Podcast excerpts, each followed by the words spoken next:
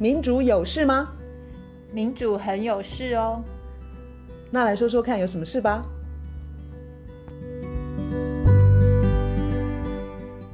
大家好，我是袁少。大家好，我是倩怡。我们今天要聊吃素这件事情。现在有一个新的名词叫蔬食，蔬蔬，可以想象吧？大家现在应该蛮常见的。嗯，那吃素或蔬食跟气候变迁有关。你听过吗？呃，我想先引述环境资讯中心十二月七号的一个报道哈，那是我们呃几个立法委员加呃环保团体、动保团体，呃，他们召开记者会，呼吁气候法草案纳入推广植物性蛋白、少肉多蔬的饮食转型条文，就是因为我们现在在。讨论气候变迁因应法，太好了！我们又借这个机会又提醒这件事情。先前我们谈了很多碳排啦，还有什么温室气体的管制，啊对啊，然后什么碳税、碳费、碳费啦这些的。对，我们今天要谈为什么我们在讲气候变迁的时候要讲少肉多蔬、蔬食推广蔬食这件事情呢？他们呃这些。几个立法委员跟你刚刚讲的动保团体、环保团体，他们指出来说，其实台湾的肉蛋奶的消费从一九七一年开始到现在，其实是整整成长三倍。然后国内的禽畜的饲养也跟着成长三倍。嗯哼，那这个跟科学家告诉我们什么样是地球友善的饮食是正好相反的。那呃，可能很多人都听过说。吃素救地球，好像很久之前就有这个 标语还是口号“吃素救地球”，可能很多人听听到过，但是可能不太知道说详细为什么吃素可以救地球。对，因为很多人会觉得说啊，就像畜牧业好，它不就是来自土地吗？对啊，就是牛吃吃草啊，然后我们在吃牛啊，那为什么会毁地球？为什么我们吃吃那么多肉会毁地球？他们刚刚提到这个报道，还有讲说，其实牛肉是。最跟牛有关，牛肉或者牛奶或是乳酪这些，牛肉排名是最第一，就是它的碳排是最可怕的。嗯、你你想要取得蛋白质，如果你是从豆类取得的话，你一样可以取得足够而且是优质的蛋蛋白质。但是你如果同样单位的蛋白质，你不从豆类啊或其他蔬食取得，而而是你要从牛肉身上取得的话。你的那个碳排就会多出五百到一百倍，这是涉及到它整个生长的过程所运用到的资源吧？对，呃，有一个很就是很蛮蛮蛮有名的纪录片，它叫做《畜牧业的阴谋》，那里头提供了非常多多的资讯。畜牧业的阴谋这个影片是在 YouTube 上就可以免费看，它是二零一四年就拍的纪录片。然后它里头有讲，我我我来讲一下它里头提供的资讯。它它里头有一个科学家，他说，他说他算过说，就算从今天开始，全世界的人连一滴汽油、任何瓦斯或是其他的燃料，通通都不用。但是呢，他说，只要我们不改变我们的饮食，他说温室气体就是呃碳排的预算，在二零三零年以前就会超过我们的。碳排预算，光是动物的饲养就可以造成这个结果。为什么会会这个样子？嗯，在联合国的农粮署很早以前，我记得是二零零九，后来二零一三又出过。联合国的农粮署他们就去计算过，说畜牧业到底排放了多少的碳排。嗯、我们所谓的碳排就是温室气体，有不同的气体，但是它就是温室气体，包括甲烷，包括甲烷，包括什么氧化亚氮这些。他他说呢？呃，有一他们一份报告是讲说，占所有的呃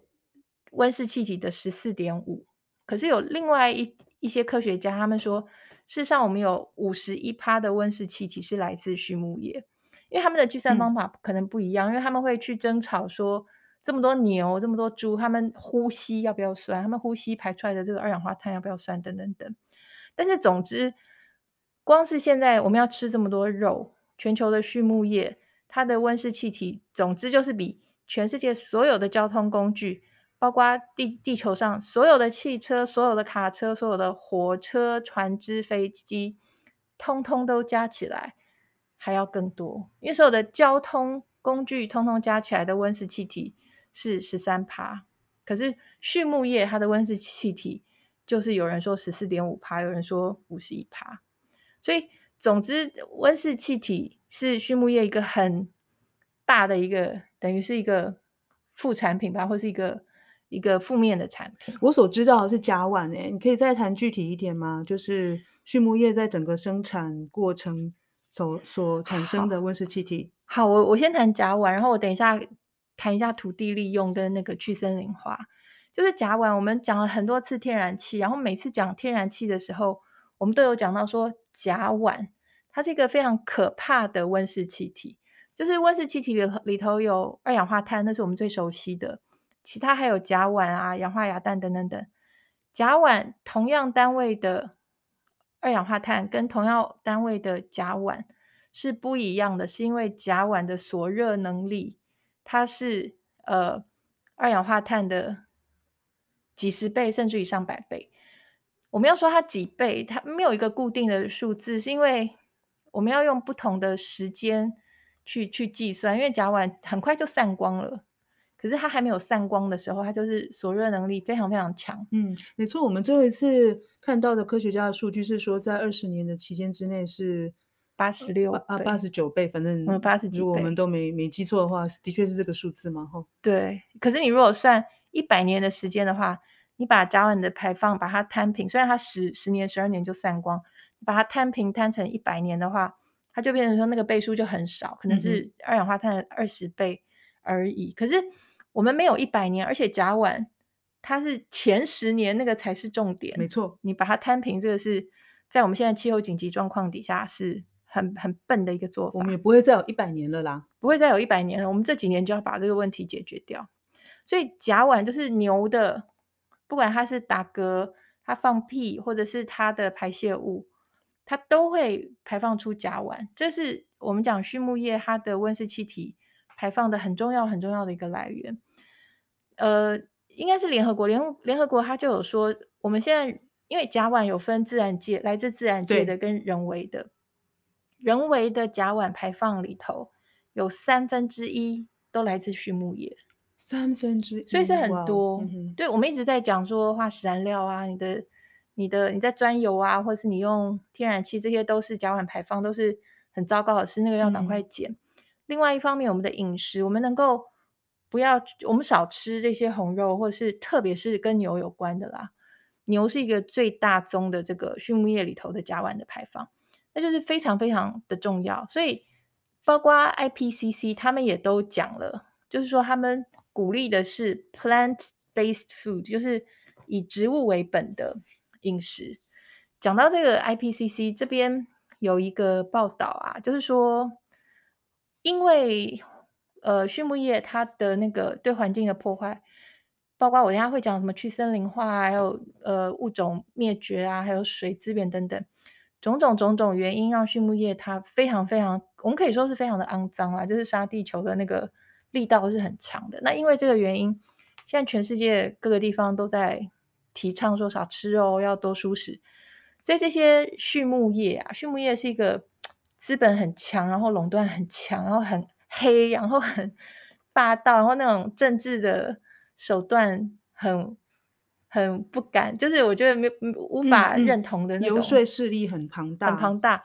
这边我们看到一个报道，是 The New Republic 的一篇报道，他就讲说，其实，在二零二一年的 IPCC 的报道的第一个版本里头，他们有讲说要建议世人。把饮食转向一个 plant-based diet，就是建议全世界的人是要以植物为本的饮食为主。嗯嗯、这个在第一个版本的时候就写进去。然后因为这些游说势力超强的这些畜牧业、啊、跳脚，以巴西为主。我们现在都知道巴西的那个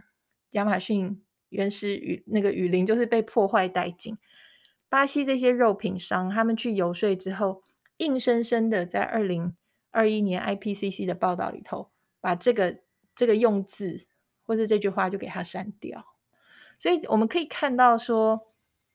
鲜肉品业者啊，畜牧业者，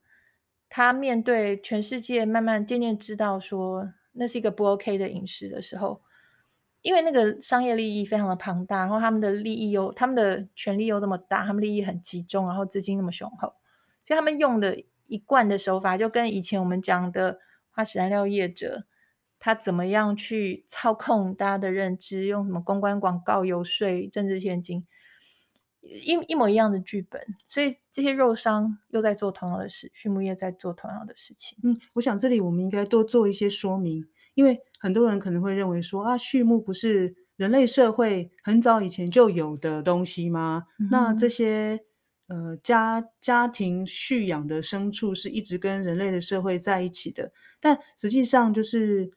现代畜牧业跟以前的传统农业的那个畜牧的规模是完全不一样的，嗯，所以这里刚刚大家可能已经有注意到，我们呃已经提了至少两次的那个去森林化，因为那个大量大量蓄养嘛，大大量的养这个，我们要大量屠宰，因为我我要销到全世界，你看像巴西、阿根廷，他们都是很重要的。嗯，就就是牛肉的，就是往外往外输出，那叫什么？出口的国家嘛。然后他们真的是养了非常大量的四只脚的动物吧？对，所以就是像在巴西已经已经已经是证实，就是他们砍了很多的树，对，就是为了要让出空间来让畜牧业者去蓄养大量的牛只。没错，就是我前面讲了甲烷的问题，现在讲那个土地利用的问题，就是地球上面的土地现在一大部分就是拿去给为了光是这些动物它们的生活的地方，像美国有很多，欧洲也有很多，嗯，北美、中美、南美很多这些活生生的牛啊，这些主要是牛，然后还有猪等等等。可是另外一个问题是，这么多的动物它要吃什么？就他们要吃什么这件事情，把我们的土地就用掉了。因为你要把原始的雨林给它砍掉、烧掉，有时候是用烧掉，然后把原住民这样活生生的赶走，嗯、把原原住民你把他从他的家园赶走，他基本上不知道要怎么活，因为他是嗯嗯几千的年来，他们就是在那个雨林里头，那是他们的家，就是为了把他们为了要把这块地抢过来，种植饲料，然后给。牛吃，给猪吃，给鸡吃，嗯、甚至于给鱼吃哦，就养殖业者这些。嗯嗯、所以他他现在在那个呃亚马逊森林啊，他就是呃每秒钟就有一到两个足球足球大的雨林被砍伐，这个目的就是要把它每一秒钟每一秒钟就一两个足球场大小，差不多是一英亩的这个速度，非常快的速度哦，把它。把这个雨林砍掉，这这个雨雨雨林是我们的地球的肺，已经，它现在已经算是半边肺都已经就是很受到很大的破坏。然后人类就是它的病毒，对，砍掉肺的病毒。为什么要砍掉？砍掉以后就是要种植饲料给动物吃。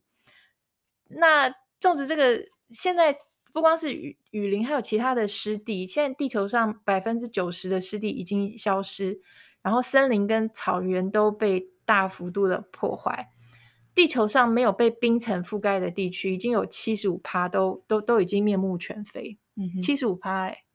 然后他说，这个这个地拿来干嘛？就是做单一的物种，嗯、单一的经济。对，我正想提这个。对啊，因为单一作物意思就是它，比如说这些都是牧草，好的，然后或是种，也也有可能是玉米吗？大豆，大豆大豆，对，大豆跟玉米，然后。方便他们去饲养去做饲料嘛？可是实实际上就是这个土地就变成只有单一作物的时候，其实对于整个那个土壤的生态其实是很不好的。对对对，没错没错。然后你刚刚讲到那个湿地消失，对，湿地也消失，那很多鸟类鸟类就完蛋，鸟类就很倒霉啊。你知道那个除了我刚刚讲畜牧业的阴谋，比较最近有一个更新的纪录片叫做《Eating Our Way to Extinction》，那个是。凯特温斯雷她旁白，哇，那个我喜欢的女女演员，对，那个那个中文可能是呃，那叫什么“吃网灭绝之路”吧，哦、或者是什么“一路吃到瓜”，我不知道随便。但你在你在 YouTube 上可以免费看，嗯、而且可以用自动翻译。字幕哦，他他的翻译不是说很好，可是可以看啦。他、那里头就有讲啊，他说现在全世界种了非常多的大豆，人。他种种的这些大豆，其中只有六趴是给人吃的。你知道，那占了那么大的土地，只有六趴给人吃，然后七十五趴是给动物吃，然后其他就是一些什么生殖能源，乱七八糟的。然后，请问有人会以为这些人对动物很好吗？对啊，他这些大会吗？你会觉得他们对动物很好吗？不会，不会，他他这些大规模的这种饲料是给大规模那样子几千几万只那种，就是像工厂一样，那些动物的生活是非常的悲惨的。嗯然后这个呃，Eating Our Way to Extinction，他就讲说，到了二零三零年，全世界的森林啊，会跟原来相比只剩下十趴，就是我们把整个世界的森林九十趴都已经毁掉。然后他那个电影他就讲说，如果我们大家改成是舒适的话，我们可以释放出地球现在七十五趴的土地，我们去可以去做一些该做的事情，嗯、譬如说去再把森林。种回来，把树种回来。嗯嗯、然后这边有有一些数字啊，你知道，你知道我们在讲蔬食这件事情的时候，你常常听到一个讲法，就是说，此时此刻这个世界上有八呃有八亿多人，八九亿人正在饿肚子，有些人饥荒或者吃不饱。可是同一个时候，这地球上有八亿多人是过胖、肥胖。那我看过一个演讲，他就在讲说，他亲眼看过那些。穷国，他们要去种植这些饲料，反正就是要拿去喂动物。那些那些穷国的有有妈妈，她的孩子就在她的怀里死掉，是饿死。可是她的工作是去种植这些东西。她虽然在种食物，可是那个食物不是不是给她自己吃，也不是给她的孩子吃，是要去富裕国家去拿去喂猪、喂牛、去喂鸡、喂那些。然后，因为它是一个经济作物。他的工作就是非常低的收入，然后去把这些东西卖给这些富有国家，这是一个很变态的一个状况。那这个数字给大家听听看，他说这个是畜牧业的阴谋里头他讲的，他说一点五英亩的土地，就是同样这个单位的土地，他一年可以种出植物的粮食，可以种出一万六千七百八十三公斤。同样这个土地拿来种。植物的话，大家都可以吃得很饱、很饱、很饱，营养也都够。但是你如果要去让这个土地拿去种饲料、去生产肉类的话，只能生产一百七十公斤，所以是一万六千七百六十三比一百七。但是那有钱国家要吃肉嘛，所以那就变成穷人，他就他连基本的食物、基本的植物这些营养都没有办法满足。那畜牧业它用掉了全球的四十五趴的土地，然后全球有三分之一的土地因为畜牧业，除了去森林化之外，有三分之一土地还变成沙漠化。这里头很重要一个问题，就是你刚刚有提到说，当你把这么多森林砍掉、雨林砍掉的时候，它的那个物种灭绝的那个，嗯，那个问题非常的非常的大。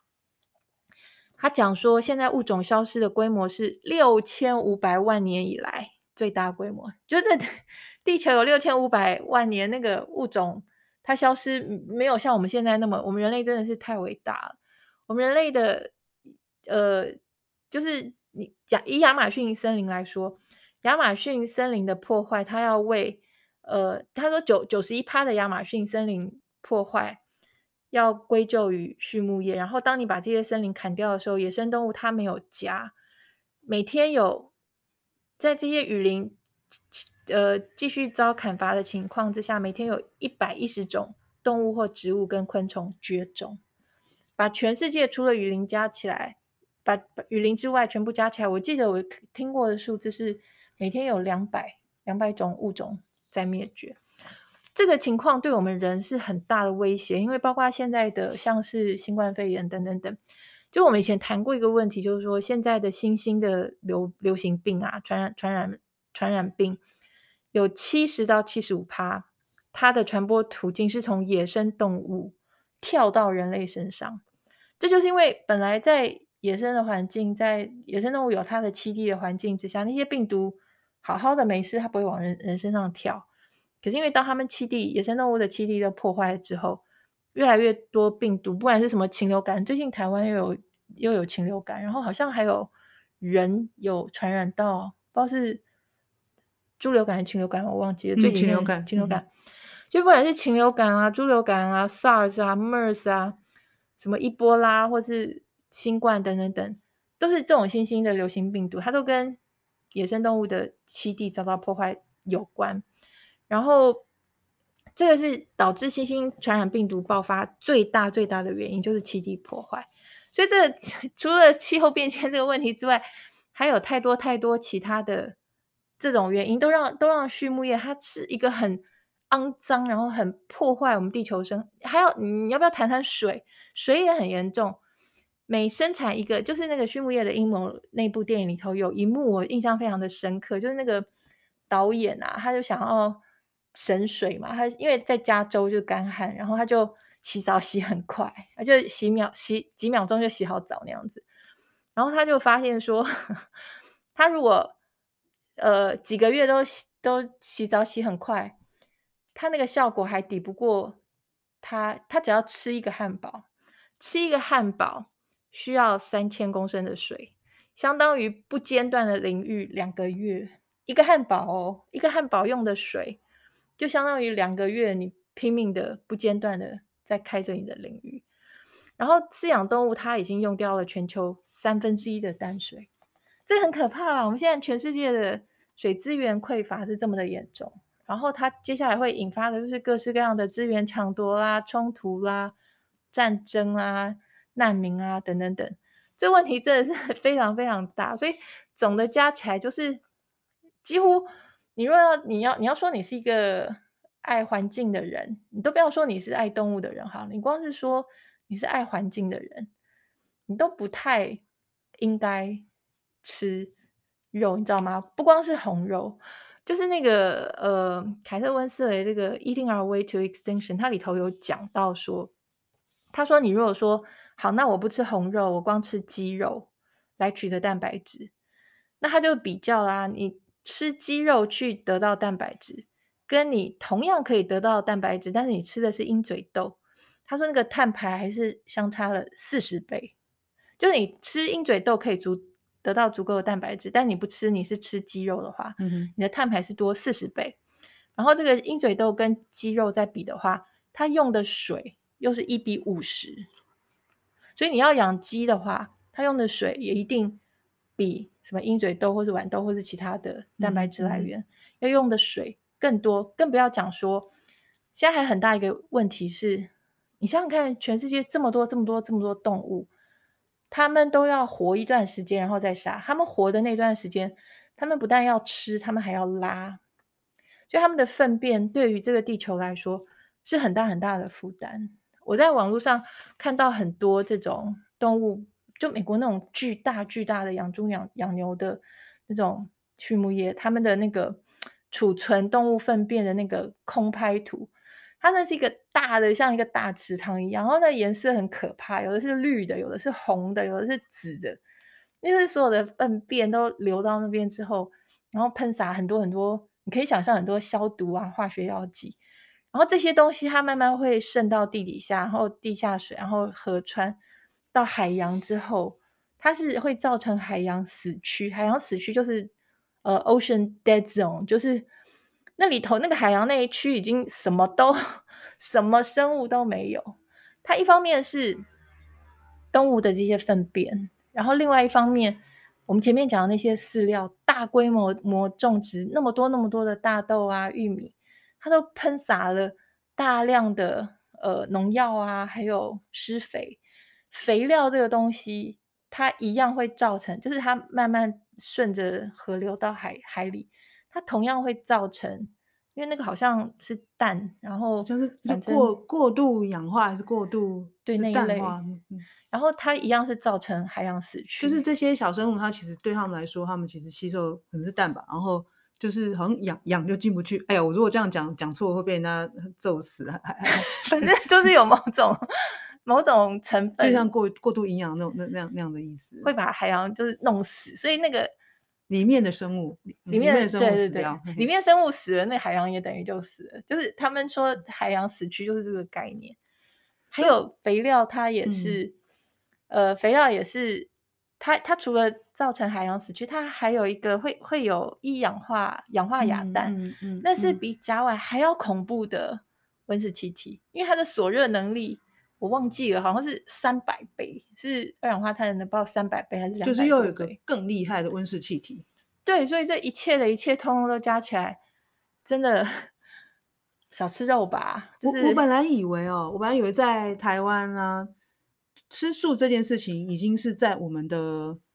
你知道吗？就是一般的一般社会文化，这是我们部分我们经常看到的，像家庭里头可能会有长者吃素啊，嗯哼，或者有些不不完全是宗教的因素，有些是民俗的因素。像我外婆好像是因为什么还愿吧什么的，嗯，对对对，对，所以我们从小到大好像都会看看到吃素啊，然后什么素素食餐厅啊，然后化缘的的那种那那个和尚吧，嗯、或者是。比丘尼在路上，所以我感觉我们的社会其实对吃素这件事情是接受度是很高，嗯、但你好像觉得呃还不够，或者是有其他的看法？因为呃，我觉得因为其实虽然说有有些人吃素，但是我们吃肉的文化也非常非常的强，尤其是你看现在满街的什么烧肉啊，就是火锅啊，然后韩剧不是有炸鸡吗？就是好像。这几年韩国对不对？韩剧的炸鸡什么，就大家吃肉的那个习惯跟文化还是非常非常的强，而且就像前面讲的那个报道，事实上我们吃肉的比例是在，就是那个数量是大规模增加，然后因为我们的食物的浪费也很严重，所以我觉得台湾虽然说吃素算是容易嘛，就像你讲的有那个文化在，有一些宗教或是民俗或是传统的那个习惯，可是。它毕竟还是很少数。我我们现在因为像 IPCC 啊，还有联合国，他们在讲有一个叫 Springman 的学者，我也引引用过他，在我写的东西里头。我们现在面对的这个气候变迁的这个问题，就是说你不去碰饮食，你是做不到的，你是做不到。不要说一点五度 C，你就是两度 C，你是做不到的。饮食你那部那一部分，你一定要去调整。非调整不可。如果我们想要这个地地球继续可以好好让人住的话，不但如此，我们在二零三零年，就是按照这些科学家的估算，我们在二零三零年，我们全球的肉的消费量应该要减少八十趴。我们全球的肉的消费要减少八十趴，我们才有可能达到两度 C。可你知道，大部分的人他是过量的。吃了肉，那个是对他是很不好的。不管你是心血管疾病，或是癌症，或者是光是每年光是因为吃太多肉而造成的人的身体健康的损坏、损损坏而花费的这些医药费的，对那个开销都已经是天价。所以你看，人吃过量、过量、过量的肉，然后对自成自己身体造成很大的负担，对社会的。的财政对健保体系造成很大的负担，然后再把地球给毁了。你说这个是多么划不来的一件事情？而且还有一个问题，就是说，因为我们我们我刚刚讲到那个健保体系的负担，其实畜牧业它对于我们的全球人类的健康有一个共同的很大的威胁，是抗生素。就是现在全世界生产的抗生素，全世界抗生素有七十几到八十趴。它是用在这些畜牧业动物身上，你可以想象吗？是严重、严重、严重滥用抗生素的一个问题。嗯嗯嗯。我记得几年前就有一群科学家在他们写公开信给那个呃 WHO，就是叫他们去正视这个抗生素滥用的问题，因为畜牧业在滥用，不是人在滥用。然后呃，二零五零年之前呢，我们现在都知道全世界大家都闻癌色变，因为很多人都是癌症走掉。可是到二零五零年以前，死于抗生素抗药性，就说因为那个滥用之后，你平常我们说感染，你有任何感染不是什么大问题，就抗生素给一给就可以。可是到了二零五零年之前，抗生素会，嗯，嗯，你就没有办法去，因为那个细菌的抗药性就没有办法。哦，就就是很多超级细菌，所以就人人类一生病，然后感染这些超级细菌，反而已经没有什么抗生素可以医治了。对啊，那超级细菌是你自己养出来的啊，因为你滥用之后，它就会变成超级超级细菌。所以到二零五零年，在二零五零年之前死于那个原因的人，反而会多于死于癌症的人，那是很多人哎、欸。所以，所以我们在自己杀我们自己，我们在自己。杀这个地球。没错，所以这种种加起来，我想再提一个数字，嗯、就是说我们刚刚提到那那篇《The New Republic》这那那个文章啊，他在讲，他不是在讲说肉品商啊，因为他们势力很庞大，畜牧业他们不断游说。你记不记得我们讲说这次 COP Twenty Seven，我们有讲说那个化石燃料业者他们的说客啊，就假装是某个国家的代表就，就进去，一共有六百多个是化石燃料业者，好像也有也有记者他们去呃去计算说这一次 COP Twenty Seven 有多少混进去，也不是混进去，就正大光明走进去的所谓的代表。他事实上是肉品业者，或是肉品相关的业者。嗯嗯、他们算了之后，算了之后说，Cup twenty six 的时候有七，至少至少有七十六个都是肉品相关。到了 Cup twenty seven 的时候，有一百至少一百六十个是肉品相关的。这些人，嗯、他就去 Cup twenty seven，他们去干嘛？他们就是怕你有任何决议说，哦，要吃蔬食。他们就要去改变一下最后的决议文，他们就是要改变一下风向。这一百六十个代表里头，有的是就是所谓的呃 Big Ag，就是大的农农业，嗯、包括最大的肉肉商畜牧业者是 JBS 最有名的，然后其他还有什么 Cargill 啊这些。其实 JBS 这个最大的肉商，它一家公司的甲烷的排放。它旗下的所有的畜牧的这个企业的甲烷排放是大于法国加德国加加拿大加纽西兰这些国家全部甲烷排放加起来，一家肉品商哦，它的甲烷排放就这么的大。然后除了这些肉品公司之外，还有拜耳，我们上次说的，因为他就是他要去卖他的农药，你如果不准，就是说你如果让大家少吃肉。那就要少种那些饲料，大豆、玉米。少种的话，它的农药没地方卖。所以拜耳啊，这些还有其他像什么肥料这些公司，他们也都跑到 Cup Twenty Seven。所以他们的工作就是这些说客，就是一天到晚到处去影响政府的决策、国际的谈判、大家的认知，然后透过公关广告，他们还付钱给科学家，他们去资助。呃，大学，然后让大学的学者、研究者、科学家，他们做出来的研究是这些畜牧业者喜欢的。前一阵子，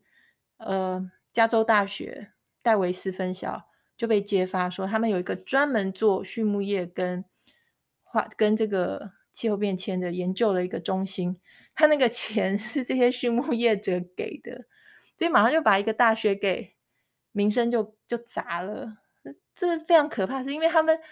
就是去养科学家，要去科学，要让科学家做出他们喜欢的研究，所以他们的力量是非常非常无孔不入，然后他们的钱多到爆。所以吃素以及素食的好处这件事情，也有畜牧业者是去用用他们的力量去去左右舆论，说不可以全部吃素，是这样子吗？就是有学者就是一直在讲说。嗯，应该要吃素，应该要吃素，为了救地球，然后所以他们就要去从另外一个方向。但另外有一批人又讲相颠倒的，所以让我们大家都觉得说，哎，你们怎么两边都都都是拿出来都是很鼎鼎大名的专家？对啊，但是有一边明明就是他背后的资金就是肉商、畜牧业者，所以这个大家其实应该要看到是背后的动机。对啊，这个跟这是同样的剧本啊，这个跟那个化石燃料还有更早的烟草烟草公司，他们也是。就这么多人都吸烟，然后肺癌死掉。他烟草公司就是不断不断去资助科学家，然后去买通科学家，然后又成立智库啊、研究中心啊，然后去媒体，就同样的剧本一再的使用。嗯。所以，我们现在在台湾要讨论，也就是说，把多吃蔬食这件事情跟环境以及气候的问题连在一起。如果我们在讨论气候变迁阴影法的时候，也能够讨论这一块的话。可能大家会比较清楚，就是说我一个礼拜，呃，先先先用减少的方式好了，比如说我先少吃，嗯、呃肉嘛，对，特别是红肉，嗯，然后再提高那个吃蔬食的比例。我想举已经现在在国外已经呃进行的例子，比如像在法国二零二一年他们通过的气候调适法哈，那他通过的法条。规定就是在从呃二零二三年就是快要开始了，嗯，国家管理的团膳就是包括像医院啊、监狱啊，嗯、然后像大学，对啊，这种这种国家的、嗯、的的东西，就是一定要提供素食做选择。嗯，也就是说你，你你今天你你的每天的主菜是什么？你一定要提供这个素食的的选项。那其实法国的学校在一九到二一年的学呃，他们学校就已经已经试验每周有一次，就是学校的营养午餐是供应蔬食。嗯、那大家知道，因为那个时候是就是疫情，所以有有有一些那个时候在欧洲有些学校是关闭的啦。嗯，所以说这个试验其实没有看没有持续下去，就是这个结果没没有太多的。呃，现在还没有看到什么结论，但是他们去年通过这个法令呢，让继续让学校试验，再继续两年的时间，嗯，呃，就是一定要提供蔬食，现在是一定要提供蔬食的选项，嗯哼哼，不像先前是一个礼拜是吃一一次的的素，然后这个非常非常有意思，就是说法国在去年就是这个里昂这个大城，在中部的一个大城市。他市长是市长的党派是那个环境生态，你就把它想成绿党那一派的好了。嗯、绿党对，他就提他他他说我们学校我们这个学期我们全部都吃素，结果呢 就被就被家长啊就很多还有那个农农就是种呃呃养牛的畜牧业者、哦、他们就就抗议、嗯，就是觉得说你这样子是对我们是歧视。那那这件事情就是非常有趣，嗯哼，就是。不吃肉这件事情，其实也是动摇到文化，对，还有就是就是刻板印象吧。就比如说，人们会觉得说，吃红肉表示我有力量，对啊，肉给我力量这件事，这个这个刻板印象好像对呃很多人来讲是根深蒂固的，没错。可是 我觉得很有趣。可是我想再提一个电影，哎，就是也是一个纪录片，是在那个网飞，就是 Netflix 上面有一个很棒的纪录片，叫做《茹素的力量》。它把我们对于营养跟我们的人体需要什么，它完全就颠覆我们来原来的认知。那个《茹素的力量》那一部纪录片，它完全完全 把就是吃肉会带给我们什么力量，就完全颠覆我们原来的想象。你刚刚有提到那个。就是譬如说饲养，譬如说猪农好了，嗯哼，或者是酪农，他们会变得很可怜、很弱势。我觉得应该要有一个逐步的让这个规模减小，或者是你知道历史上有太多的职业后来都不适合当当代嘛，就不适合，渐渐都会必须要走入历史。就譬如说我们现在我们的马路上不会有人要去扫马粪，因为我们的马没有没有马在那边跑。可是以前扫马粪它是一个职业，嗯哼。那现在猪农跟洛农，他我我们不想歧视他，我们也觉得他不是什么坏人，不是不是，尤其是你不是那个大的畜牧业那种大老板，所以我觉得会会需要规划，也需要一步一步、逐步的让这些职业慢慢的，它等于是变成说“鱼缺不补”那个那个概念，就至少它不要扩大，尤其像你刚刚提到，就是说美国，然后有那些大企业他们进入 CUP 去。影响、嗯，对，就影响那个政策部分。那我就觉得说，他们不但是扎重金，而且就是要巩固他的势力。这个部分其实他的本意是恶的，是恶意的，继续去砍那个雨林。对，所以我想至少他们先不要扩大这件事情，是要有共识，而不是说我们要要要这些人没有饭吃。对，那不是我们的。而且而且我完全相信人类的饮食习惯不可能马上改变。我举我刚刚说的那个法国的例子。他们从他们已经有呃好几年，就是有那种在学校推广那个素食，嗯哼，吃素呃就是给孩子们呃吃素的这个一个礼拜一天嘛哈，嗯，然后因为疫情的的的关系，因为你知道什么安全距离啊，那个社交距离啊，嗯，嗯，然后你你又要社交距离，你是影响了那个供餐的速度，那会不会是你知道煮好的菜一直你你慢慢的就是给孩子们添饭，然后一直到最后都都冷了，然后呃其实有一个城市它也就是。他为了要让大家都吃热的，所以就是干脆就是整盘一个每每个人都是吃一样的，哦、要不然以前就是你、嗯、你要选哪个，你说然后就是可能打菜阿姨嘛，对，打菜妈妈弄给你，那一人每个人都要一盘的话，他们也发现说吃素是最最方便的，因为如果学校里面有穆斯林啊，嗯、然后有一些特殊的呃或印度教，然后就是有一些特殊的饮食需求人或者是你知道犹太人啊，嗯，所以吃素可能 反而是变成一个最大公约数。诶，为什么讲到这里？然后哦，在推广素食的时候，他们发现一个务实的问题，就是那个学校的厨师啊，他们会不会煮？不太会，没有那么多那个花俏，就是说有变化的素食的食谱，这也是个困扰。因为他习惯的材料，或者是说做给孩子们吃的，就是的食谱，就是简单的。他认为，而且孩子们很喜欢啊。他觉得说，哦，这个这个他推出来的东西，孩子又喜欢，全部会吃光光，又简单做。哇，那你现在叫我做蔬食的，不知道怎么做，整个要重新脑袋要重新转换，或者是你要重新研究材料嘛。所以他们现在也干脆就是说，哎，从上游就就着手对付这个问题，就是。呃，给厨师们上课，就是呃教他们怎么样子有舒适多变化的食谱，或者是干脆太，太重要，哦，就是让大厨进来设置食谱，食谱，然后大家有有更多的的呃食谱可以做。那今年我我可以举的，比如说像巴黎跟里昂的例子，就是他们在学校都会提供呃素食，就是蔬食这样的选项。嗯、那家长跟孩子们，孩子们还小，那都是家长帮帮他挑的嘛，哈。就是可以选说你这学期要吃素，或是吃、嗯、呃所所谓的传统的，就是有搭配肉的。嗯、还有一个选项，当然就是混合，就是你是弹性的，嗯、你是两种都可以的。嗯、然后就觉得非常非常有趣。那我觉得一来就是说是企图心，你要不要做到？嗯、就是这个地方政府嘛，或者你知道吗？就是公部门。嗯，那推行上面当然就是有有决心、有毅力，然后在。观念上面的推广，以及务实，就比如说你的食谱，对不对？你要弄好吃一点嘛。对对对，你好吃的话，我想大家都不会是问说，哎，你这是有没有肉啊？反正那么好吃，他就不会去管里面有没有肉。没错，所以呃，我可以再提一点点，就是我我看到的这些很有趣的例子，就比如说李昂，他就是这个学年嘛，在九月的时候，好，市长就宣布啊。百分之五十是有机农产品哦，现在讲那个，呃，就是学校的公餐嘛，吼，五十是来自本地的产品，然后它它它号称就是百分之七十的蔬果是来自本地，那目标在二零二六年以前要达到百分之七十五的有机，然后一直要到百分之百。我觉得这个好值得学习哦，所以他其实现在已经不敢讲说什么舒适，他就是可能就讲说这个是对于呃地球他。他们现在这个饮食的设计呢，是符合地球的限有限度，也就是说，他们考量到地球是有限有限度的这个事实去设计。这真的太、呃、太棒了！我这样讲是不是很绕口？可是因为他们的确讲素食或蔬食是受受到攻击，因为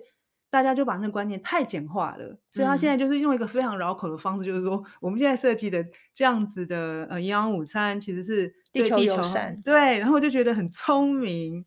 对，实际上也是。对，它整体的用意其实是要减少吃动物蛋白质，是不是很好玩？对啊，其实这样对孩子的身体也是比较好的。对，然后巴黎的部分也差不多，他们二零二二到二零二七的目标，看哦，他们就是要逐逐渐走向百分之七十五的用呃食物的材料是有机，百分之百当季。嗯哼，哇，那它所谓的在地性就是呃五十是在。就是距离两百五十公里以内的农产品才可以用。嗯、对对对对，哇！然后每周每周要提供两餐的素食，很棒哎、嗯。然后他的目标其实就是说，就是面面俱到。其实我真的觉得说，社会公识其实社会共识是讨论出来。比如说，你看他还保还还考量到剩菜。我看到他的，他其实就在巴黎市政府的网站非常呃容易就可以查到他的考量面，还包括到那个剩菜。就是未来他他要做到就是百分之百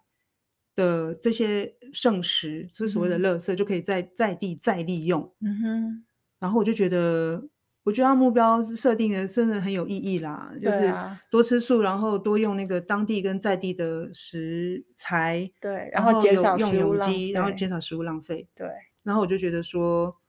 嗯、呃，我们现在在在讨论那个气候变迁因应法，然后现在有环保。动保团体跟立法委员在提出来说，是不是要把多吃素食这件事情也纳入这个，呃，这个就是这个新的法案的时候，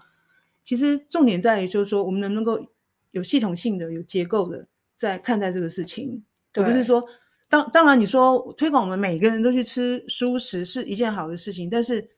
如果都是你知道吗？各方就是由上而下，由下而上，嗯、由左而右，右而左啦。就是如果就是各方各面都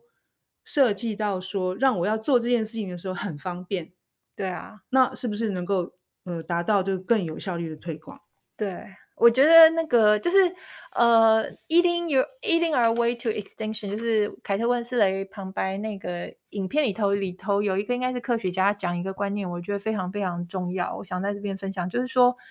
我们每次在讲气候变迁啊，呃，能源转型，我们都觉得很挫折，因为政府他不做，我们就等于是卡在那边。因为我们不管是交通，我们的能源，并不是说我有选择，政府他不把那个基础建设弄好，他不把那个转型弄好，我们是卡在那边，我们没办法。可是那科学家说有一件事情是我们只要做了，嗯、我们做多少，那个影响它就在。他说那一件事情就是饮食。他说：“个人的饮食的选择是我们能够对这个地球做到就是最尽到最多贡献的一件事情，因为那个是我们个人选择，我们不用等政府去弄什么基础建设，我们不用他把什么呃肮脏能源换成绿能，都不用等，我们光是挑选我们每一餐的饮食，我们就可以。”帮助我们的地球重新拾回它的健康，嗯，所以这个观念我觉得太棒了，太好了！我有想到“个人及政治”这个口号，我真的觉得每个人从自己的行动开始，就可以具体的达成一点点目标，就是一步一步朝对的方向去走，那不是很棒吗？对对对，你做多少是一点都不浪费的，你做多少它都算得进去，就是对我们的地球，它都会有那个影响。嗯。太好了，我们今天聊了很多，我希望大家能够感受到这个 个人的行动是很重要的，具体的，非常重要，有具体作用的。好，今天就到这里喽，好，拜拜。